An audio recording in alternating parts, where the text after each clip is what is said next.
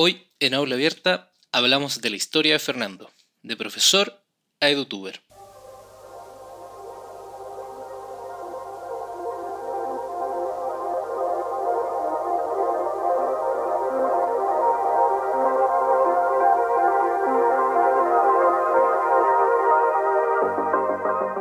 Mucho tiempo antes de la pandemia, se comenzó a gestar un movimiento educativo informal cuyo propósito es que las personas puedan compartir sus conocimientos con las demás personas de manera abierta a través de videos. Nos referimos al movimiento EduTuber, un grupo de creadoras y creadores de contenidos en formato video que comparten sus producciones a través de YouTube. Para adentrarnos en este fenómeno, nos centramos en la historia de Fernando Solís, de Mexicali, Baja California, México, quien encontró en la docencia una motivación para comenzar a crear videos educativos que le pudieran servir a sus estudiantes y a cualquier persona interesada en aprender matemáticas. Fernando nos cuenta cómo comenzó a grabar videos, por qué los comparte en YouTube, algunos de sus secretos técnicos de grabación, su experiencia en el Educon del 2019, el cual se realizó en Brasil, y cómo llegó a tener un canal con videos de matemáticas que actualmente tiene más de 80.000 suscriptoras y suscriptores. Todo esto y más en el episodio 20 de Aula Abierta, donde te contamos la historia de Fernando, de profesor a edutuber. El Centro de Cultura Digital en colaboración con Sergio Rubio Pizzorno presentan Aula Abierta. Aula, aula abierta. Lo digital también es humano.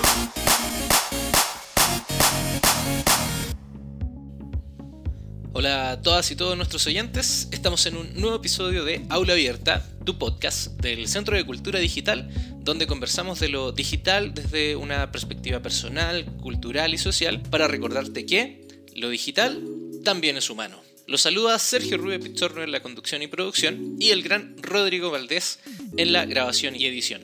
En el episodio de hoy te traemos la historia de Fernando Solís, que además de ser profesor, también crea videos sobre matemáticas que comparte en su canal de YouTube llamado Matemáticas Sencillas, el cual tiene hasta la fecha, en abril de 2021, más de 80.000 suscriptores. A través de la historia de Fernando vamos a reflexionar sobre los movimientos educativos propios de la era digital y que no dependen de las instancias oficiales como las escuelas, universidades o ministerios, sino del entusiasmo de las personas y de Internet como soporte material de sus ideas y de su creatividad. Un dato interesante sobre la conversación con Fernando es que fue grabada en diciembre de 2019, es decir, antes que comenzara todo esto de la pandemia. Y todo lo que nos cuenta ha cobrado muchísimo sentido a propósito del confinamiento y de la educación 100% en línea que se ha llevado a cabo en todo el mundo desde comienzos de 2020. Es decir, una conversación imperdible. En la sección Recomendación Digital te hablamos de uno de los eventos más importantes de la comunidad del software libre en Latinoamérica. Nos referimos al Festival Latinoamericano de Instalación de Software Libre, también conocido por el acrónimo FLISOL, que cada año tiene diversas sedes en toda la región y que en esta ocasión se realizará de manera 100% en línea. Todo esto y más en un nuevo episodio de Aula Abierta que hoy dedicamos a la historia de Fernando, de profesor a edutuber. Estamos con Fernando Solís, profesor de la Facultad de Pedagogía e Innovación Educativa de la Universidad Autónoma de Baja California. Nos está acompañando en este episodio de Aula Abierta para conversar acerca de este fenómeno de edutubers. Fernando es un edutuber, tiene un canal de YouTube llamado Matemáticas Sencillas que tiene por lo menos, tiene, tiene al menos 64 mil suscriptores. Se dice fácil, pero no lo es. Entonces, bueno, Fernando, muchas gracias por aceptar la invitación y bienvenido a Aula Abierta. Sí, Sergio, fíjate, gracias por esta oportunidad de conversar sobre este tema que efectivamente ¿no? me dedico a ser maestro en el área de, de matemáticas a nivel universitario. Ya tengo cerca de 20 años de experiencia enseñando materias como cálculo diferencial, álgebra, cálculo integral. Y por lo mismo tengo también una formación como ingeniero, así que siempre he tenido esa inquietud de aprovechar las características de la actual era digital y cómo eh, generar beneficios, ¿no? Tanto para nosotros como en este caso a todos los maestros, pues queremos generar beneficio para nuestros alumnos. Y supongo que estarás de acuerdo conmigo, muchos colegas docentes tenemos materiales que mostramos en, en las aulas como materiales de PowerPoint o algunas otras explicaciones. Entonces, lo que hice hace cinco años aproximadamente fue pues ¿por qué no compartir estos materiales en el portal conocido como YouTube? Y la intención en un principio no era crear un canal y, empezar a, tener ahí un, cierto eh, pues fama o prestigio, sino la intención era compartir explicaciones que a mí me gusta mucho hacerlas y que He escuchado testimonios de alumnos que me dicen, maestro, ¿sabe qué? Me gustó mucho cómo explicó este tema. Dije, bueno, ¿por qué no lo pongo a disposición de más público? Y así fue como nació Matemáticas Sencillas. ¿Y te acuerdas? Así quizás eh, te estoy pidiendo un ejercicio muy grande, pero ¿te acuerdas más o menos el momento o cómo fue? Dijiste en algún semestre, oye, se me está dificultando este grupo y necesito hacer algo, ¿cierto? Con tu creatividad dijiste, necesito hacer algo nuevo. ¿Te acuerdas de ese momento en que, en que nace el, el canal? Sí, fíjate que lo recuerdo, es una anécdota muy especial. Siempre me ha gustado enseñar entonces considero que eso es lo que me motiva a hacer materiales que abonen a una comprensión de, pues, significados o de temas de matemáticas. Pero también me gusta mucho dar pláticas motivacionales sobre el aprovechamiento de la actual era digital. Entonces, hace aproximadamente seis años estaba dando una plática a mis alumnos, una conferencia sobre, miren, ¿saben qué? En esta era digital existen personas que se le conocen como edutubers, em, ya obtienen algunas regalías, ingresos, dan conferencias porque han logrado un prestigio en la calidad de sus materiales. O sea, se dice fácil, pero es un trabajo arduo como cualquier otro proyecto que se emprende.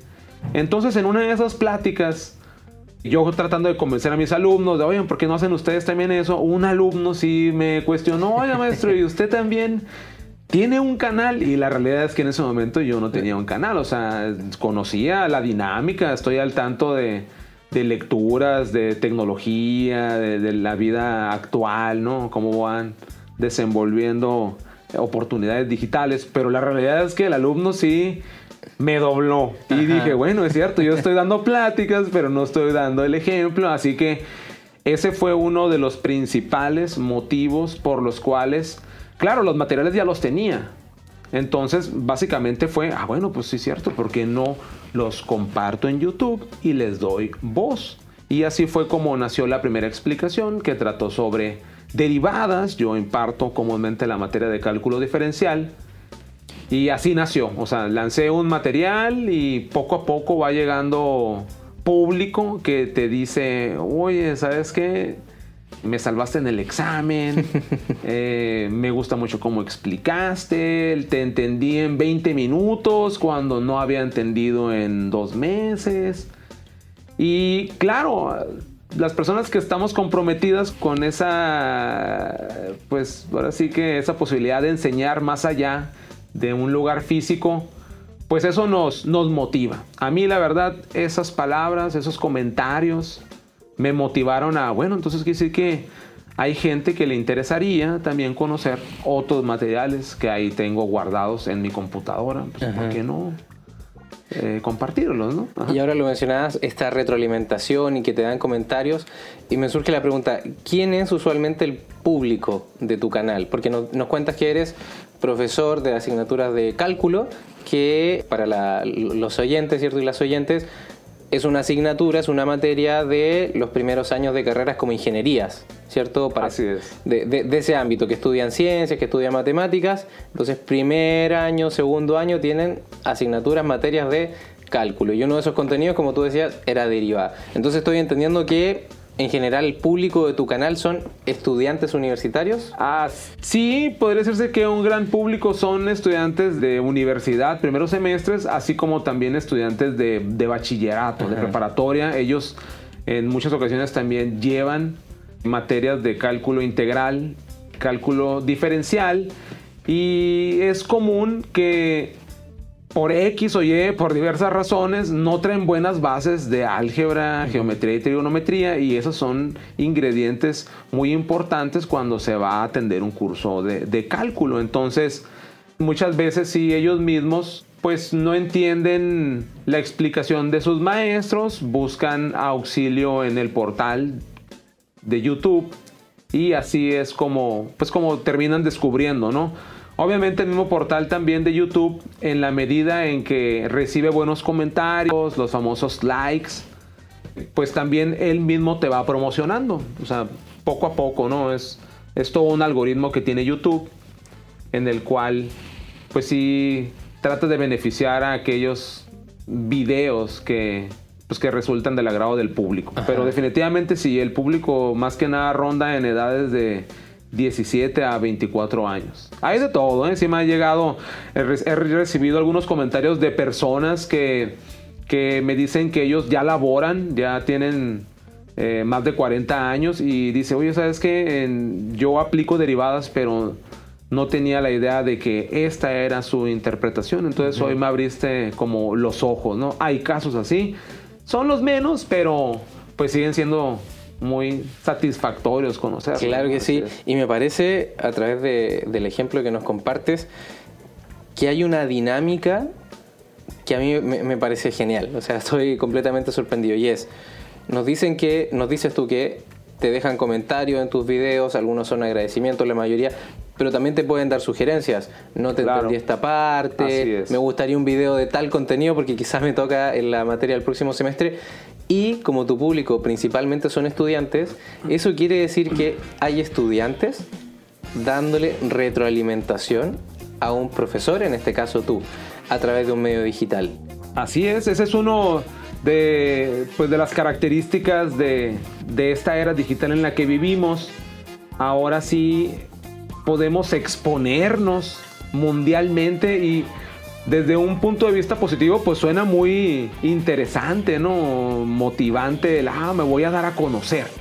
Pero así como puede ser eh, eh, con resultados positivos, pues también pueden haber algunas situaciones que yo no le llamaría negativas, pero son situaciones que sí deben de ser tomadas en cuenta. Por ejemplo, te voy a mencionar un caso. Eh, eh, los materiales que yo subo a mi canal, que titulé Matemáticas Sencillas, pues le hacen honor al nombre.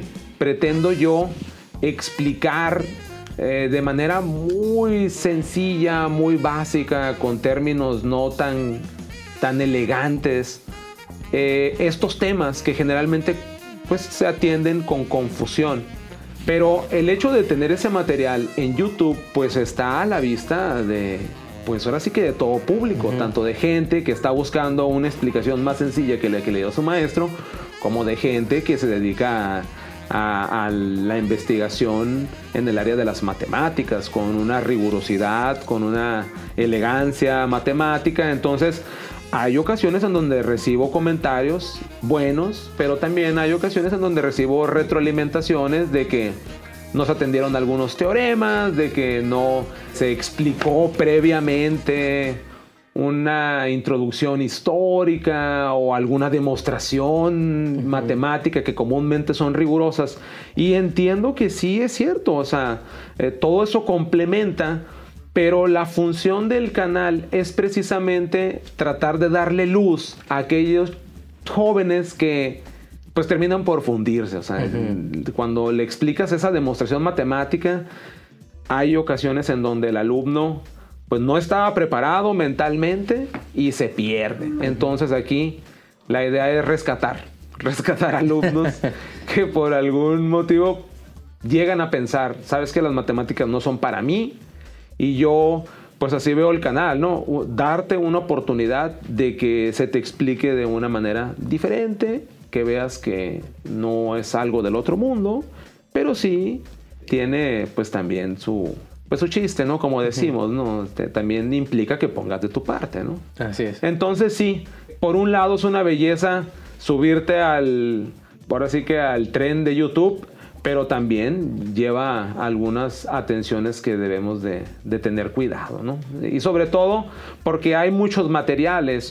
Obviamente, si uno busca un material que explique una factorización, van a haber cientos de materiales y habrán algunos que sí tienen la intención de explicar, pero las bases no son muy buenas. Entonces, YouTube ese es un, un reto que ellos tienen, tratar de, de filtrar algunos contenidos que de verdad sí, en vez de generar una, un auxilio, pues podrían generar más confusión.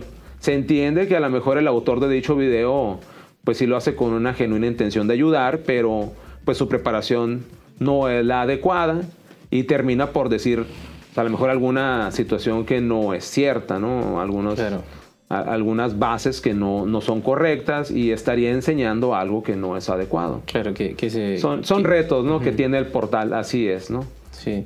Y bueno, ahí está entonces la explicación de primera fuente de Fernando de toda esta filosofía de su canal de YouTube y que se ve reflejado en el nombre, ¿cierto? Matemáticas, Matemáticas sencillas, así es. Oye, y me llama la atención poder preguntarte, bueno, tú tienes ya un canal con bastantes videos, con buena producción. ¿Los usas durante tus clases? Es decir, estás ahí en el salón, le dices a tus estudiantes, oye, visiten mi canal, o les dejo de tarea que vean tal video, o durante la clase acceden a algún video. ¿Cómo los utilizas en tu dinámica de profesor? Pues bien, te confieso, Sergio. Mira, la verdad es común pensar que como obviamente yo soy el creador del canal Matemáticas Sencillas con videos de cálculo, imparto la materia de cálculo, es común pensar pues que yo los utilizo, pero la realidad es que evito hacerlo. Mejor aprovecho utilizar las mismas diapositivas. La mayoría de mis videos están basados en diapositivas de PowerPoint con algunas animaciones, algunas adecuaciones y yo les doy voz.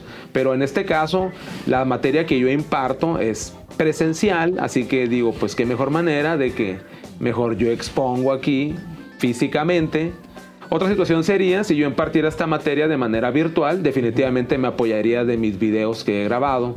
Pero, pero para evitar malinterpretaciones, pues no. Comúnmente evito proyectar mis videos en el aula, sobre todo porque los alumnos a veces empiezan a bromear con, ah, lo que pasa es que quiere suscriptores, oye, es que quiere más vistas y obviamente genero siempre un ambiente de buena confianza para, en, mi, en mi grupo de, de- de alumnos. Y me- a veces sí me, me dicen eso, ¿no? Obviamente yo evito que esa sea la, la situación, pero no, la realidad es que trato de aprovechar esa presencialidad que tengo ahí con ellos, ¿no? Ok.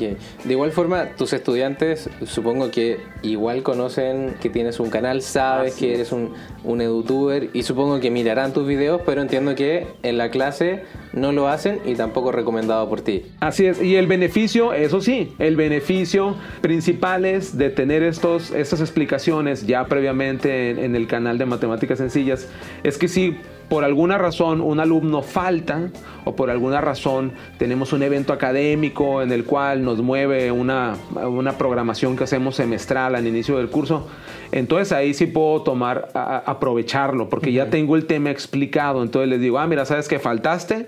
Bueno, el tema que vimos es eh, derivación implícita. Ahí ya tengo un video. Tienes suerte de que puedes ahí ver desde la comodidad de tu casa, de tu teléfono inteligente, lo que expliqué ayer. Entonces, ahí sí, en ese sentido, sí son afortunados los alumnos y pues saco provecho de, de- de tener ya el material. Así es. Mira, he estado pensando que quizá alguna de, nuestras de nuestros oyentes, quizás sean profesores, quizás sean profesoras o quieran generar contenidos en formato video y los quieran subir a sus canales. Y en ese sentido me gustaría preguntarte eh, el aspecto de la producción.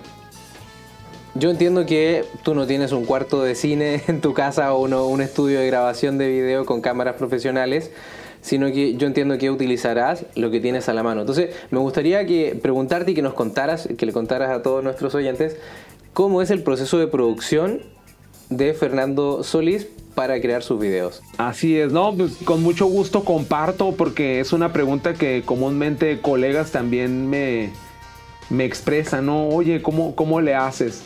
Y yo con todo gusto les comento que quienes tienen la oportunidad de ver eh, los videos que he subido al canal, pues realmente, así como lo mencioné hace unos minutos, toda esta iniciativa surge a raíz de que ya tenía muchos materiales en el tradicional PowerPoint. Entonces dije, bueno, pues vamos a darle voz.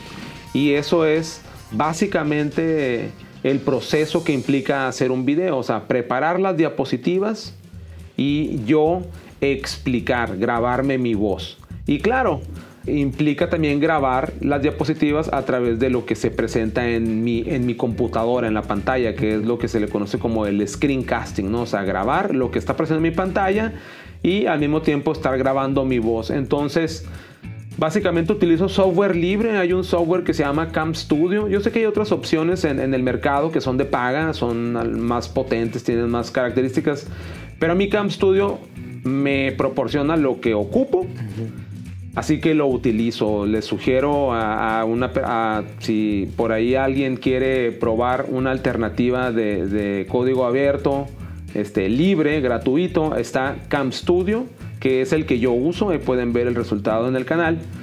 Utilizo PowerPoint, pero ya ven que también pues está la iniciativa de Google Google eh, Docs, que bien pueden también utilizar presentaciones de Google, hacen su función también, o sea, también estaremos utilizando software gratuito. Y hay mucho software para hacer la edición, o sea, el famoso pegar este video, pegar esta portada. Supongo que muchos están familiarizados con el tradicional Windows Movie Maker de, de Microsoft. Yo utilizo ese, es un software muy sencillo de utilizar Obviamente no es la mejor opción si ya quieres pasar a otro nivel, pero vuelvo a mencionar, para las intenciones del canal, a mí eh, me ha funcionado y pues es un software, mencionar, muy sencillo, del dominio de más de una persona. Así que básicamente esos son los elementos tecnológicos que, hasta el momento me, permiten pues seguir produciendo videos, ¿no? Sí, y yo invitaría ¿no? a las personas que nos escuchan sobre todo colegas docentes, ¿no? Que tenemos materiales ahí que son resultado de un esfuerzo de nuestra, de nuestra dedicación a la enseñanza. Entonces, ¿por qué no sacarle un doble beneficio? Sobre todo a aquellas personas que nos gusta escuchar que alguien le entendió, que alguien está agradecido, esas famosas expresiones de, ay, por fin le entendí, ah, maestro o maestra, ¿sabe qué? Y me abrió los ojos. ¿Por qué no recibir también esos comentarios de diversas partes del mundo? O sea, en mi caso, cuando una persona tiene un canal en YouTube, es común tener herramientas para ver eh, el público, la audiencia y eh, este canal es muy visto en, Colombia, en países como en España, en Chile, en Argentina. Y pues de ahí es donde recibo muchos comentarios, ¿no? Que siendo muy sincero, no hubiera imaginado que iba a ser posible, no a tal nivel de masificación. ¿no? Así es. Entonces, eh, solo para sintetizar y, para que las personas que nos están escuchando puedan entender que esto es súper sencillo, o sea, no, tiene, no existe ninguna full production, o sea, una producción cinematográfica para hacer videos. Entonces entiendo que es, preparas tus materiales, tus presentaciones con los contenidos, y luego eh, en algún momento te pones frente a tu computador, proyectas a pantalla completa tus presentaciones y vas grabando lo que aparece en la pantalla, haciendo un screen recorder.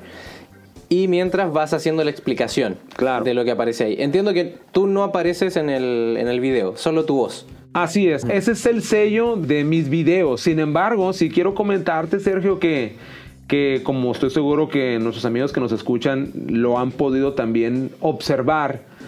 Otra, otra opción todavía más sencilla de la que yo acabo de explicar es simple y sencillamente agarras una hoja de papel.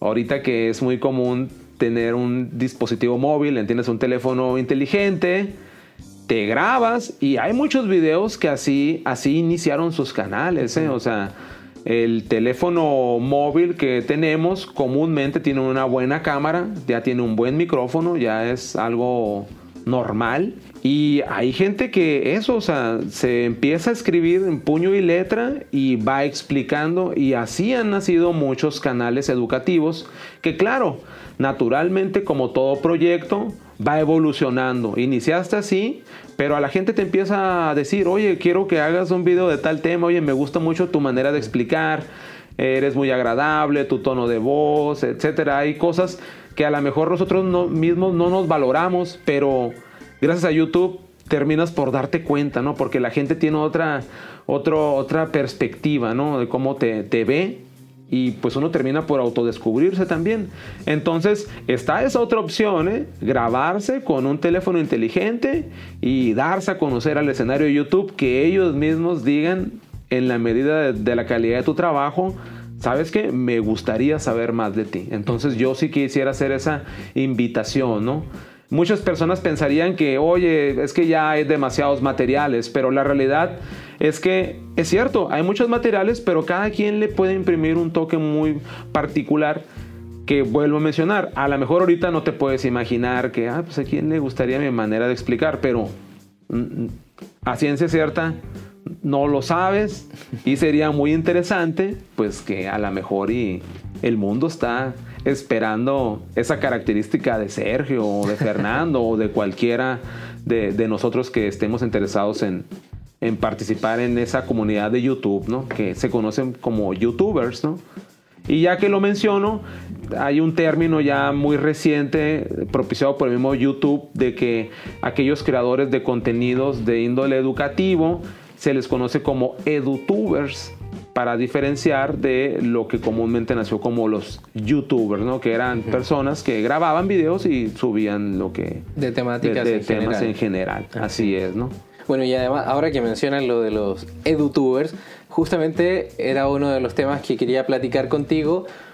A propósito que a mediados de este año viajaste a Brasil al, entiendo que es el segundo Educon que organiza YouTube para juntar, es una especie de congreso en donde se juntan los edutubers, que son personas que crean contenido educativo en video y lo suben en sus canales de YouTube. Entonces me gustaría preguntarte cómo fue esa experiencia, de qué se trató el evento, habían más mexicanos, habían más personas de Latinoamérica.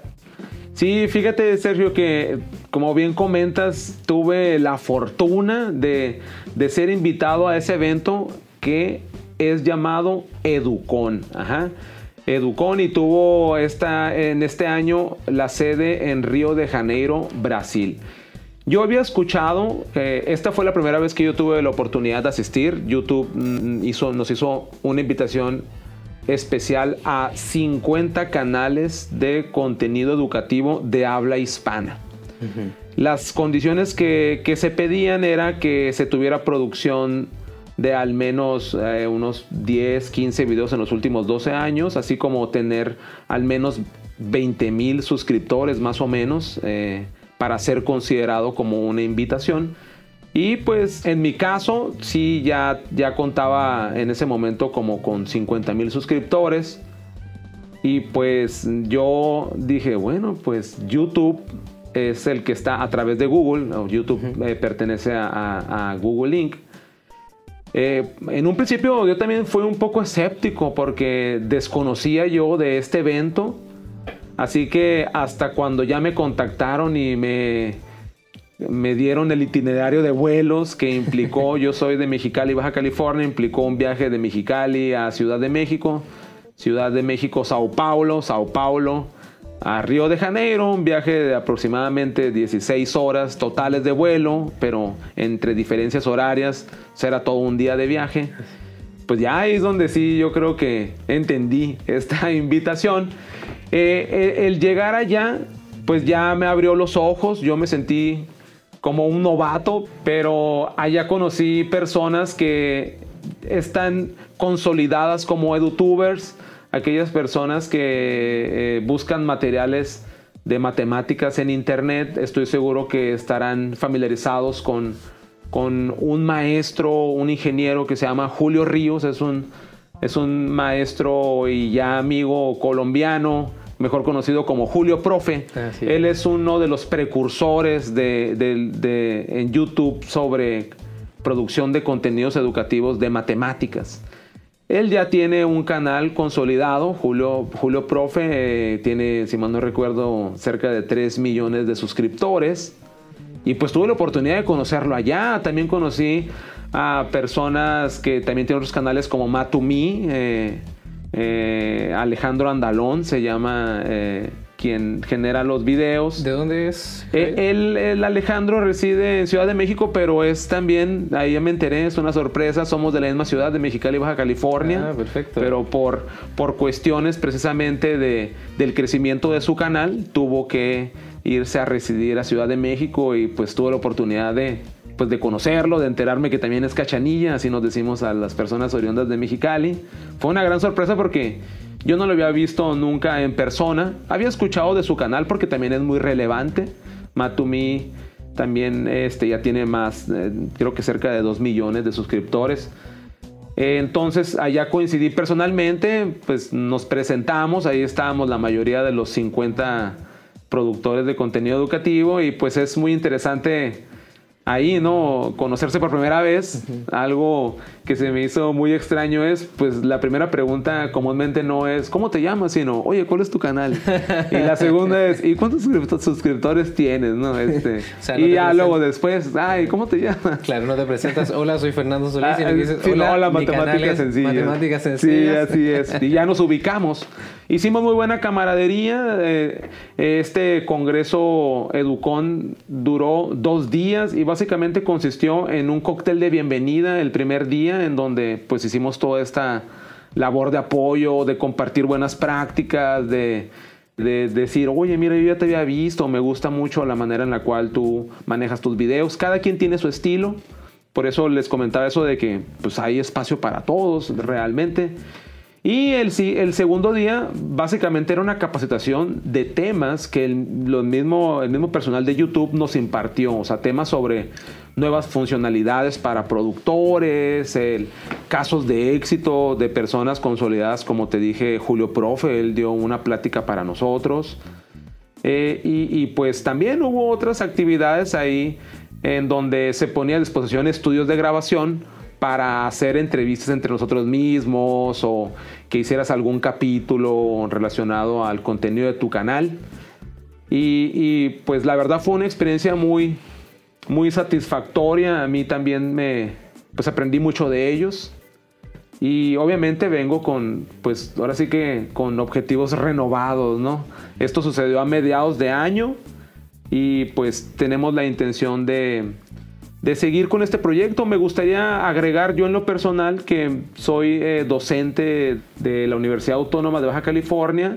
Yo no me dedico de lleno a este proyecto de- de- del canal educativo, pero allá conocí a gente que ese es su proyecto principal, o sea, ese es su, su trabajo. ¿no? Claro, de eso vive. Exactamente, de eso vive y han aprendido a, como en todo negocio, a diversificar. Iniciaron como YouTube, pero ahora ya se dedican a dar capacitaciones, a dar cursos, pláticas, eh, empiezan a emprender en la venta de algunos artículos relacionados.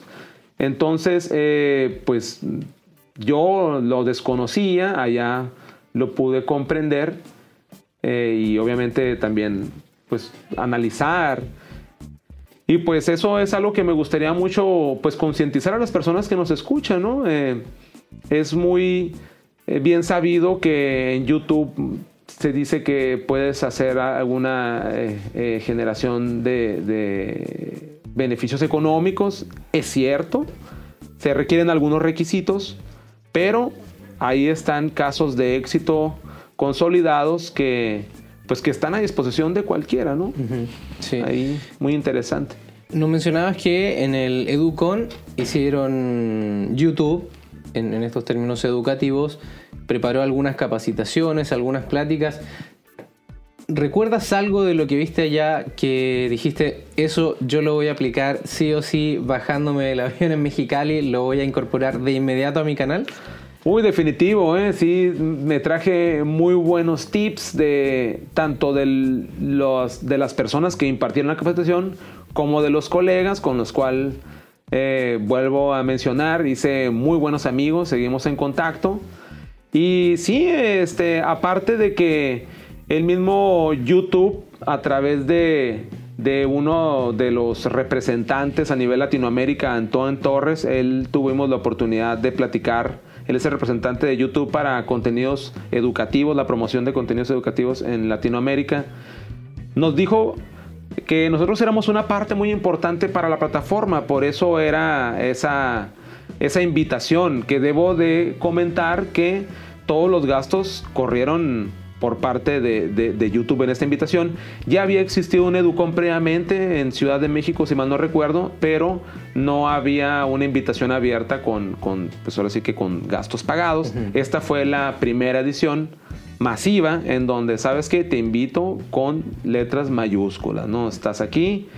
Y yo creo que a todos nos quedó muy claro ese mensaje, ¿no? O sea, eh, YouTube sabemos que es un portal que se ha caracterizado por tener videos de entretenimiento, videos de ocio, pero también queremos contribuir a un impacto más significativo en, la sociedad, en, el ámbito de la educación. Entonces, ustedes son nuestras cartas fuertes. Siéntanse cobijados y apoyados. Por eso es que les vamos a dar estas, estas capacitaciones y entrenamientos, porque queremos que sigan en esa labor, ya que eh, pues queremos hacer esa eh, sociedad, ¿no? Para generar ahora sí que un impacto más significativo en, la sociedad.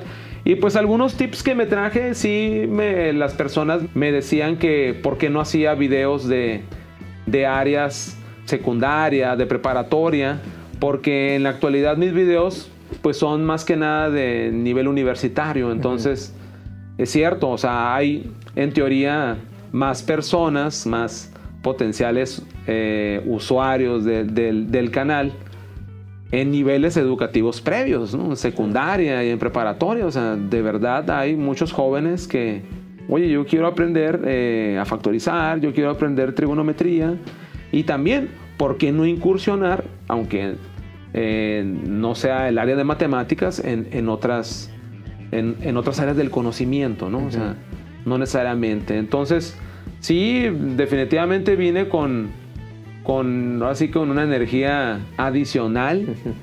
y, sobre todo porque hay compañeros que se dedican a esto y ellos sí religiosamente suben un material cada, cada jueves, cada, cada lunes. En mi caso he intentado hacerlo, pero pues sí también tengo responsabilidades por, por mi labor docente y pues a veces sí se me imposibilita, ¿no? Pero esa es otra también eh, buena intención que traigo para el próximo año, pues ahora sí que regularizar esa frecuencia en la cual se publican materiales y que debo mencionar, esa, esa frecuencia, podría decirse que el aplaude el mismo YouTube, o sea, el portal, en la medida en que vea en que eres muy consistente con la creación de tus contenidos, ellos también ayudan en la promoción del canal. Y entiendo que tiene que ver con los hábitos de los usuarios de los videos. Porque es, es, como cuando antes veíamos eh, series de televisión o telenovelas en la televisión abierta. Sabíamos que iba a salir el episodio el día miércoles a las 10 de la noche y uno preparaba todo para estar sentado frente al televisor los miércoles a las 10 de la noche y ver el capítulo y no perdérselo. Entonces acá supongo que tiene más o menos esa misma, esa misma lógica pero que tiene algo adicional. Claro. Tú sabes que el video se va a estrenar el miércoles, por ejemplo, a las 10 de la noche, pero sabes que el video va a quedar ahí. Ah, y tú lo ah, vas a poder ver cuando quieras y cuantas veces quieras. Sí, ya que lo mencionas, en particular en mi caso, ya había mencionado que en mis videos, como están basados en diapositivas de PowerPoint, yo no aparezco comúnmente, o sea, no aparece mi cara, mi, este, mi físico, como si lo hacen personas como Julio Profe, él aparece en, una, en un pizarrón tradicional y él, él explica, él es parte de la, de la imagen de su marca. No sé si en un principio así lo hizo, yo creo que a lo mejor ni siquiera pensó que él se iba a convertir en toda una personalidad, porque realmente es una personalidad de los, de los edutubers.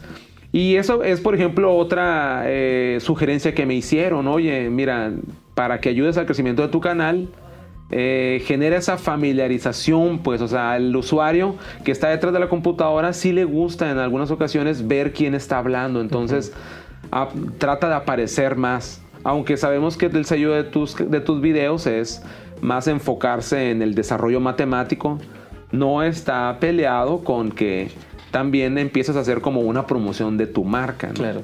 Y sí, son ese tipo de sugerencias que yo dije, bueno, pues, pues adelante, venga, ¿no? También ya una vez que regresé de este Educon, pues también tuve la oportunidad ya de, impartir pláticas motivacionales, conferencias, también he atendido algunas entrevistas en, en, medios de comunicación locales.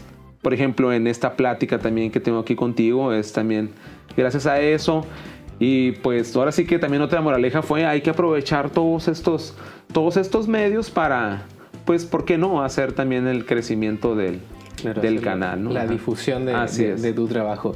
Y con base en estas capacitaciones de, del Educon, con las conversaciones que has tenido con otros colegas que son edutubers, tus propios eh, objetivos, ¿Cuál, cuál eh, tienes, eh, qué planes tienes para el futuro de, de, tu canal? O sea, de aquí estamos cerrando el 2019, quizá para el 2020. ¿Qué planes tienes para el desarrollo de tu canal Matemáticas Sencillas? Mira, el, principal es, pues ahora sí que ampliar las áreas a las cuales está destinado los materiales.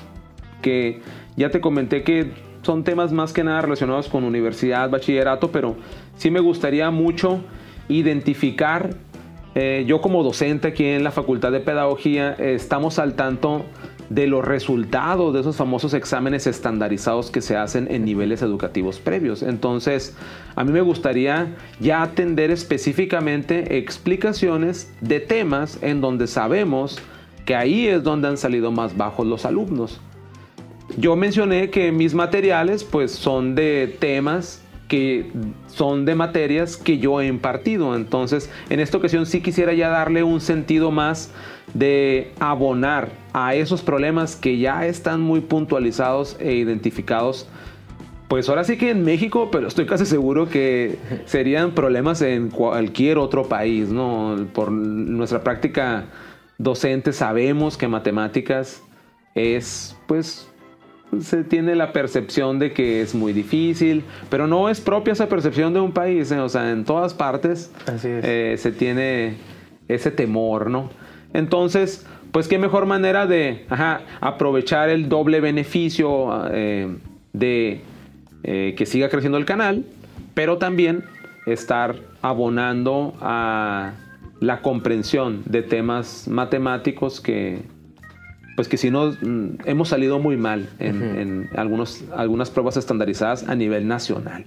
Esa sería una. Y la otra, ¿por qué no? También invitar, eh, es muy común también que los productores de canales eh, que conocí allá se hacen invitaciones entre ellos mismos. Entonces, hacer colaboraciones. Hacer colaboraciones, exacto. Entonces, también tengo la intención de empezar a hacer alguna colaboración que no solamente sea de matemáticas, sino tengo muchos suscriptores que están en la universidad, en la preparatoria, darles algunos tips de estudio, hablarles, no necesariamente explicándoles un tema, sino compartir toda mi experiencia docente en, cómo eh, conducirte para tener un plan de vida, para este, aprovechar toda tu etapa de preparación en la universidad. Esos tips o sugerencias que comúnmente un maestro por cuestiones de tiempo no te dice, pero ¿por qué no? Ya que estamos en confianza y ya que podríamos decirse que somos conocidos, pues abrirme a, otros temas que son también de índole educativo, pero no necesariamente de explicación de contenidos matemáticos. Pues ya lo saben. Ese sería el futuro del canal de Fernando Solís, Matemáticas Sencillas, que lo pueden encontrar en YouTube. Sí, y siempre, le, para cerrar, ya le preguntamos a nuestros invitados si tienen algunos datos de contacto. Ya hemos hablado de tu canal de YouTube, pero no sé si tienes eh, datos de contacto en redes sociales, algún correo electrónico, en caso de que alguna de las personas que nos han estado escuchando te quisieran contactar directamente. Sí, claro que sí. Este, pues aprovecho aquí el espacio para invitarlos a que a que visiten el ya mencionado canal en YouTube Matemáticas Sencillas. Ahí, a pesar de que tengo materiales específicos de algunos temas de cursos como cálculo y ecuaciones diferenciales, también he tenido la oportunidad de hacer algunos materiales que abonan a una comprensión más general de la aplicación de las matemáticas en la vida cotidiana. Entonces, me daría mucho gusto que pudieran revisar, a lo mejor ahí eh, pueden encontrar algo interesante en relación a una reflexión. También tengo eh, presencia en, la red social Facebook, pueden encontrar también como matemáticas sencillas, ahí publicamos algunos comentarios y también cuando se sube un video. Y por supuesto, ¿no? Que ahí pueden mandar un mensaje, yo soy eh, la única persona hasta el momento que está detrás de matemáticas sencillas. Te lo comento, Sergio, porque cuando fue al Educon ya hay algunos canales que han evolucionado naturalmente a ser casi como mini empresas y ya no hay detrás una sola persona, sino inició como una sola persona, pero ya laboran 10, 20 personas, ¿no? Entonces, eso podría ser también otra opción, pero ahorita en la actualidad si mandan un mensaje, quien contesta es Fernando Solís, quien, quien está platicando, así que este, con todo gusto atendería alguna inquietud que tenga quien nos esté escuchando. Perfecto, ya saben. Si quieren ponerse en contacto con Fernando, lo pueden buscar en YouTube o en Facebook como Matemáticas Sencillas. El logo de tu canal es... Hace referencia a un post-it que es eh, pues algo muy sencillo de utilizar eh, y, y sí, no, es un post-it amarillo, matemáticas sencillas en YouTube. Ya saben, así que cuando lo busquen, pongan la atención a esa imagen, ahí se suscriben al canal de Fernando, le dan like a su página de Facebook. A propósito, ¿cuántos videos tienes en tu canal más o menos y cuántos suscriptores tienes ahora en diciembre de 2019? Pues fíjate que qué bueno que lo comentas porque sí, cuando estuve en Educon, pues es común ahí conocer a los colegas y oye, ¿sabes qué? ¿Cuántos suscriptores tienes? No, pues como 300 mil, 500 mil, pero sí hay eh, canales que tienen mil videos, mil, 1200, 500. En mi caso yo he subido aproximadamente como, como 67, 70 videos. Entonces, un comentario que me hicieron mis amigos en la actualidad, que, eh, que tuve el gusto de conocerlos allá, es, oye, ¿sabes qué? Pues sí tienes 60 mil suscriptores, dice, pero sí tienes muy poquitos videos para una cantidad que sí es, es interesante. Entonces, por eso era esa recomendación de, oye, pues sigue en esa intención de producción para que podamos beneficiar, así le llamaríamos, obviamente, a, a, más personas en esta genuina intención de contribuir a la comprensión de las matemáticas. Eso es. Perfecto. Pues le damos las gracias a Fernando por habernos acompañado en este episodio del podcast Aula Abierta. Eh, gracias a ti, Sergio. Gracias. Esperamos que te hayas sentido cómodo y bueno, y los invitamos nuevamente a visitar el canal de, de Fernando. Muchas gracias y como cierran de videos para otra explicación de matemáticas sencillas.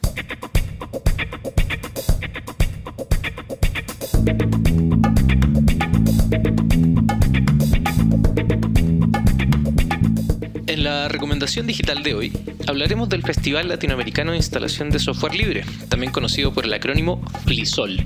Este FLISOL tiene como objetivo principal la promoción del uso del software libre, de manera que todos y todas puedan conocer cuál es su filosofía, avances y desarrollo.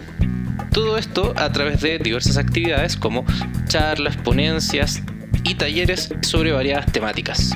El FliSol también corresponde al evento de software libre más importante de Latinoamérica y cuenta con diversas sedes en toda la región.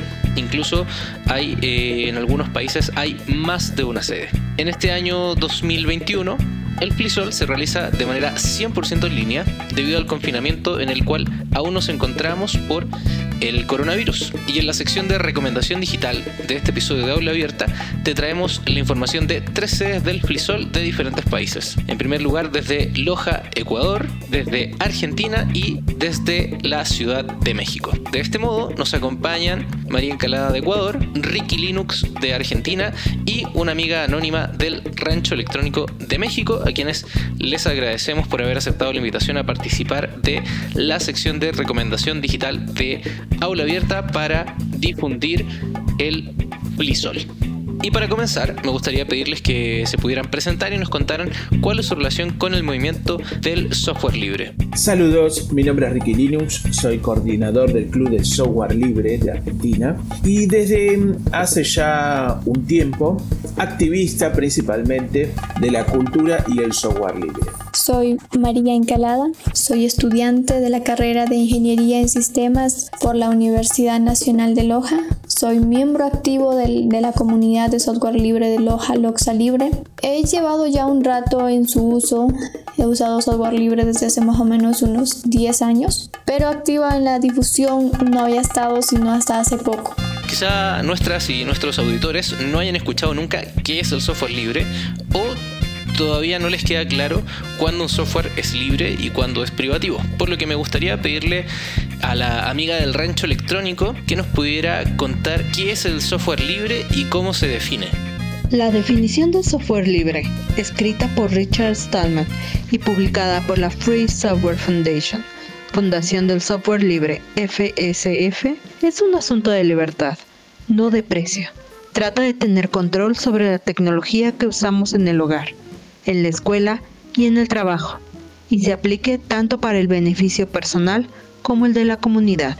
Un usuario de software libre tiene cuatro libertades esenciales.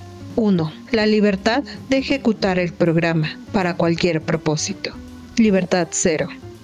2. La libertad de estudiar cómo trabaja el programa y cambiarlo para que haga lo que usted quiera. Libertad 1.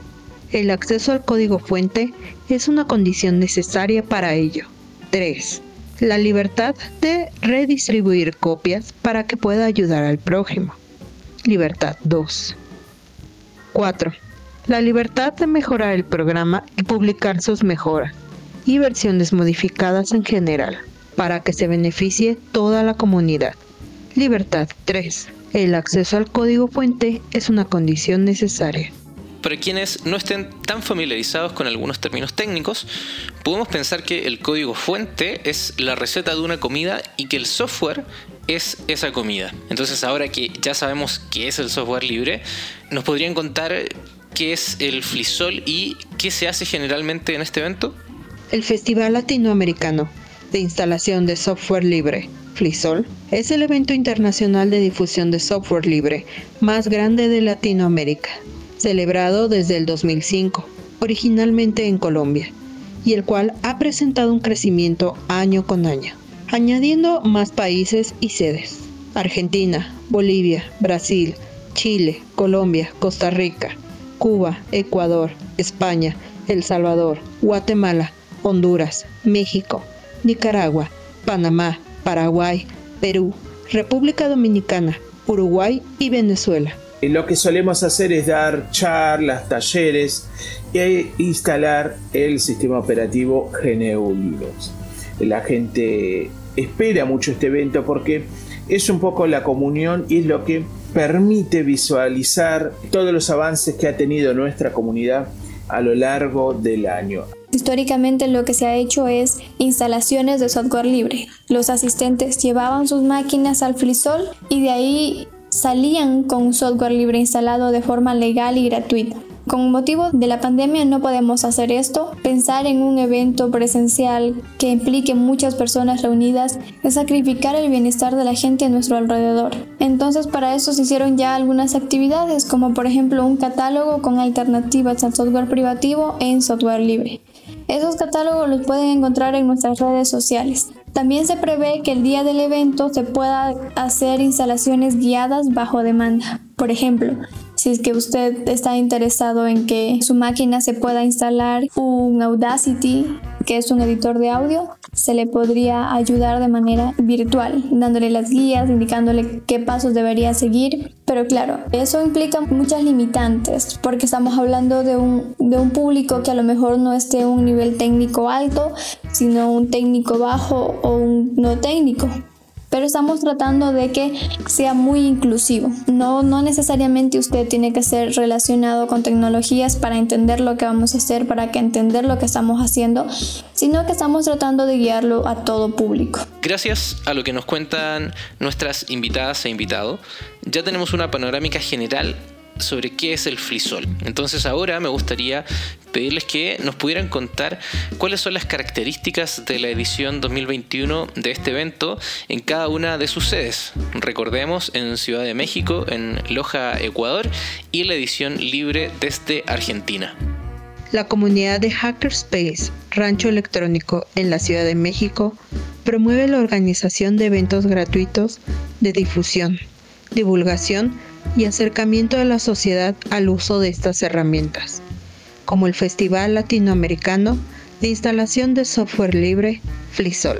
En esta edición de FLISOL se busca llegar a un mayor número de habitantes a través de un evento en línea, en donde confluyen estudiantes, académicos, profesionistas, empresarios, comunidades y público en general. Objetivo, difusión, divulgación y acercamiento de las tecnologías libres a los cibernautas de América Latina, a través de conferencias, pláticas, talleres y eventos culturales. Tenemos una plataforma de mensajería, se llama Rocket Chat y lo pueden encontrar en su navegador como chat.flisol.es. Ahí tenemos un canal que se llama C de Loja es ahí el medio oficial por donde nosotros vamos a compartir nuestra información en el día del evento y días previos estaremos también ahí anunciando todo lo que está pasando. En este evento vamos a contar con certificados de asistencia, certificado de participación, tenemos el aval de la red de investigación, conocimiento, software y hardware libre, tenemos el aval de IEEE Ecuador, Estamos con el aval de la Universidad Nacional de Loja y muchos otros que están también sumándose.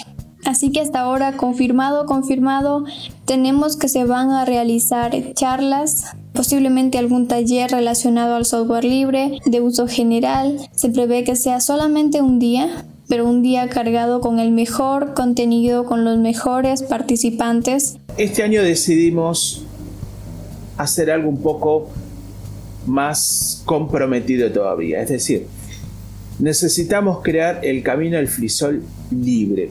Es así como lo llamamos, como decidimos que debe llamarse el evento. Como primera medida, nosotros entendemos que para que haya realmente una libertad debemos utilizar tecnologías que sean libres, es decir, que no tengan relación con las que solíamos usar hasta hace unos años, que no están mal, ¿sí? pero que no serían del todo libres, como el caso de las redes como YouTube, Facebook, Instagram, que no son redes libres, ¿sí? que tienen, no cuidan, por así llamarlo, al usuario. Eh, entonces, en esa búsqueda de mejorar y de aprovechar toda la tecnología que nosotros tenemos libres, es que decidimos llevar adelante este evento. La edición del Frisol Libre plantea el interesante desafío de usar exclusivamente software libre para toda la gestión del evento. Es decir, para comunicarse entre los y las organizadoras, no usan WhatsApp. Para las videollamadas, no usan Zoom. Y para transmitir las charlas, no usan YouTube las cuales son, entre otras, las plataformas más comunes en estos tiempos. De esta manera me gustaría preguntarle a Ricky Linux si nos puede contar qué tecnologías estarán usando en el Flisol Libre. Para organizarlo usamos un XMPP. Para transmitir el evento vamos a utilizar Jitsi y a su vez vamos a utilizar Pertube. Pertube ha liberado este año su versión ya 3 la posibilidad de tener un streaming totalmente libre, es decir, ya no ser dependiente como fuimos en otros años de tener que usar tecnologías de Google para implementar YouTube para poder hacer un streaming. En este caso estamos utilizando Pertube eh, de los amigos de Fediverse TV eh, que han levantado una instancia y es donde vamos a utilizar nosotros esa instancia para transmitir nuestros, nuestras charlas. Todo lo que estamos construyendo eh, y estamos tratando de realizar es íntegramente libre.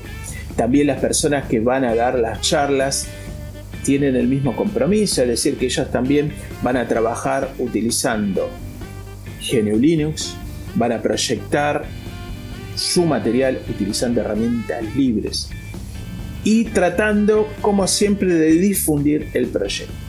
La búsqueda es tener un flisol 100% libre, que no seamos ni dependientes de tecnologías como mencioné antes, de corporaciones, de grandes empresas, donde uno necesita registrarse, cargar sus datos.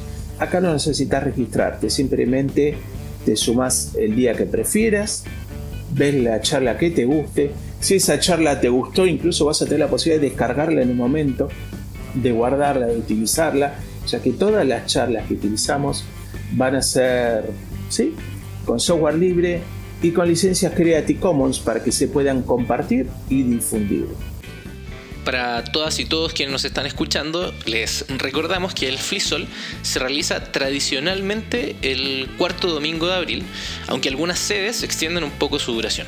Por ejemplo, la edición 2021 del FLISOL de Ciudad de México, organizado por el Rancho Electrónico, se realiza desde el viernes 23 al domingo 25 de abril. Y para enterarse de las actividades y las plataformas de transmisión, les recomiendo visitar la cuenta de Twitter del Rancho Electrónico, la cual es arroba hackrancho. Hack como de hacker, ¿cierto? Hack Rancho, todo junto. Y para saber más acerca de las sedes de Loja y la edición libre del Flisol 2021, los dejo con María y Ricky Linux. Lo estamos haciendo en nuestra sede Loja.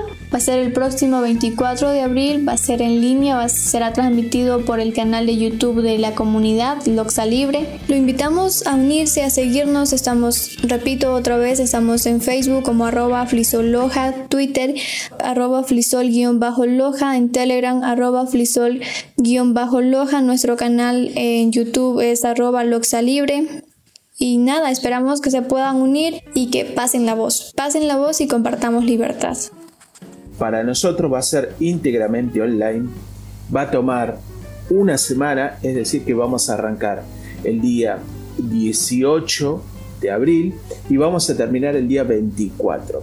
Durante todos esos 7 días estaremos dando 3, 4, 5 charlas, la cantidad necesaria de acuerdo a la convocatoria que hemos hecho, que les cuento que hasta ahora realmente ha sido extraordinaria, se ha sumado muchas comunidades y a la vez no solo tendremos estas charlas, sino que estaremos impulsando videos de instalación del sistema, dando a conocer otro tipo de propuestas. Te invito a que te sumes, a que participes, que nos busques a través de las redes. Nuestro sitio oficial es Camino al Flisol Libre 2021.softlibres.com Así que te esperamos. Un abrazo. Cuídense. Ya saben, están todos y todas invitadas al Flisol 2021 que se realiza en diversas sedes de Latinoamérica y que en aula abierta te hemos contado de la sede de Ciudad de México, organizado por el Rancho Electrónico, la edición libre y la sede de Ecuador, la sede Loja de Ecuador. Para finalizar, me gustaría preguntarle a nuestras invitadas e invitados si quisieran dar algún mensaje final, eh, algún aviso o algo que se les haya quedado en el tintero. También queremos aprovechar e invitarlos a todos quienes puedan escuchar esto al Flisol. No únicamente al Flisol Loja, hay muchos eventos que se están organizando de forma paralela. Históricamente se ha organizado el cuarto sábado de abril desde el 2008. Entonces, muy seguramente en su localidad están organizando un flisol. Si no sabe dónde lo están organizando, igual puede hablar con nosotros. Estamos muy dispuestos a ayudarle a incluirse en este evento. Ya saben, en Telegram, arroba flisol-loja. Y la idea es que pueda participar. Si no puede participar del flisol loja, o lo puede ver después, porque esto va a quedar grabado, o puede también participar de los frisoles que se organicen en sus localidades, en sus ciudades. Puede que sea de, algún otro país vecino y que tenga un frisol ahí cerquita. O hay algunos eventos también que se van a desarrollar días antes o días después del cuarto sábado de abril. También puede sumarse a esos eventos. Con esta gran invitación finalizamos la recomendación digital de este episodio de Aula Abierta, agradeciendo por supuesto la participación de María Encalada de Loja, Ecuador, a la amiga anónima del Rancho Electrónico de la Ciudad de México y a Ricky Linux de Argentina. Te recuerdo que en la descripción de este episodio podrás encontrar los enlaces para acceder a la información de todas las recomendaciones. De esta manera podrás acceder a todas ellas de manera fácil y sencilla.